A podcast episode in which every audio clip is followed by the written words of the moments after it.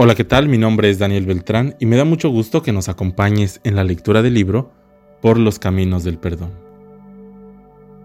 El día de hoy terminamos el acróstico con la palabra perdónale.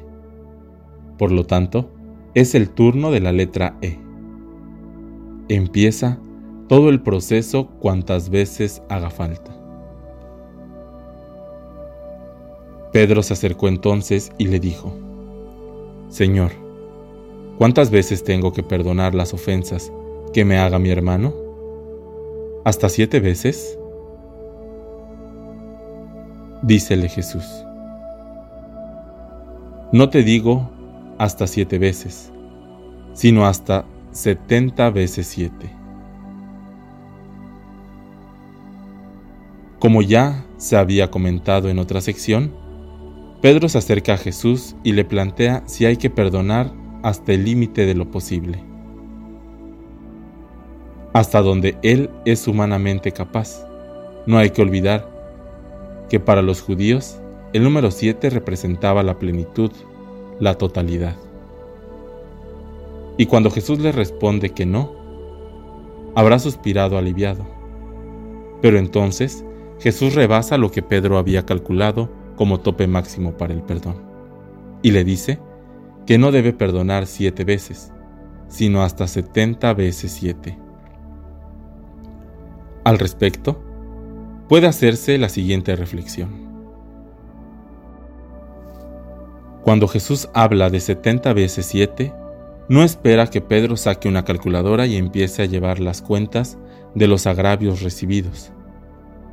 La cifra rebasa todo cálculo.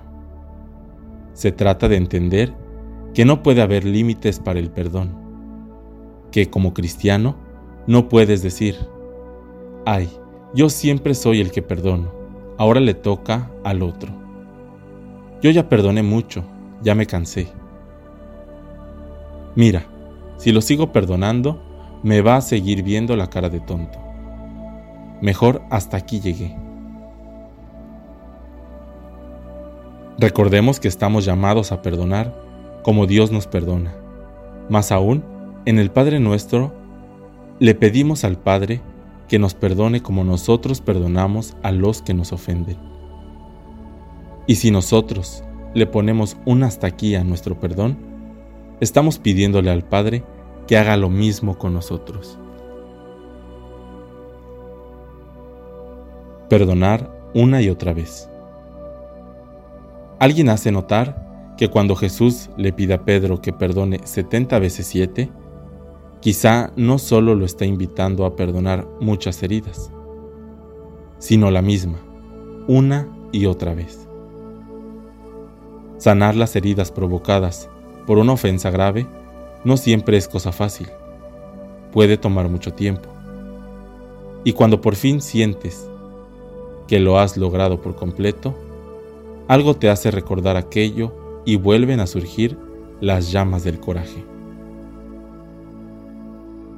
Es común que en algunos retiros espirituales se pida a los asistentes que escriban en un papel todos sus resentimientos y arrojen los papeles a una fogata. Supuestamente con eso ya se les debe quitar para siempre ese peso de encima. Pero la realidad es otra. Y suele suceder que al salir de ahí, alguno de los participantes de pronto se acuerda de aquello que creía haber perdonado y se encuentra de nuevo como al principio, con el mismo coraje, con las mismas ganas de venganza, con el mismo resentimiento de antes. Entonces se siente muy mal y muy avergonzado, porque no pudo perdonar cuando según él los demás sí perdonaron. Cree que es de lo peor, que su rencor no tiene remedio, se desanima. Si eso te sucede a ti, no te desesperes. No eres tan diferente. A los demás les ha pasado lo mismo que a ti, pero quizá no te lo han dicho. Ni tampoco eres irremediable. Cálmate, ten paz y paciencia. Recuerda que el proceso de sanación toma tiempo, que ejercicios como el de la fogata son bonitos, pero poco realistas, que no es posible perdonar y olvidar por decreto lo que ha venido carcomiendo el corazón durante tanto tiempo, que hay que insistir, perseverar, empezar de nuevo cuantas veces sea necesario. ¿Hasta siete veces? No. Quizá hasta setenta veces siete. Cuando las llamas del resentimiento amenacen de nuevo con quemarte, cuando sientas que has perdido todo lo que creías ganado y te veas resbalando de nuevo por la pendiente de ira y frustración, vuelve a empezar con los doce pasos del camino del perdón. Persevera y verás que cada vez te será más fácil perdonar, que cada vez tardará más tiempo en reaparecer la herida, si es que reaparece. Y llegará un día en que sientas que verdaderamente lograste dejar aquello atrás para siempre. No olvides que el perdón exige trabajo esfuerzo.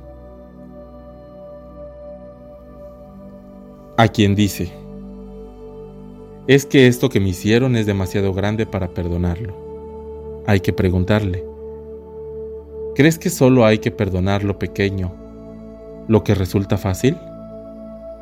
No, hay que perdonarlo todo. Lo más grande no es imperdonable, solo requiere más esfuerzo para lograr perdonarlo. Alguien dijo que si quieres ganar más, tienes que trabajar más. Esto se aplica en el terreno del perdón. Mientras más grande o difícil de perdonar es la ofensa, más trabajo requiere. No pierdas el tiempo lamentando tus caídas. Toma la mano del Señor y levántate a seguir andando.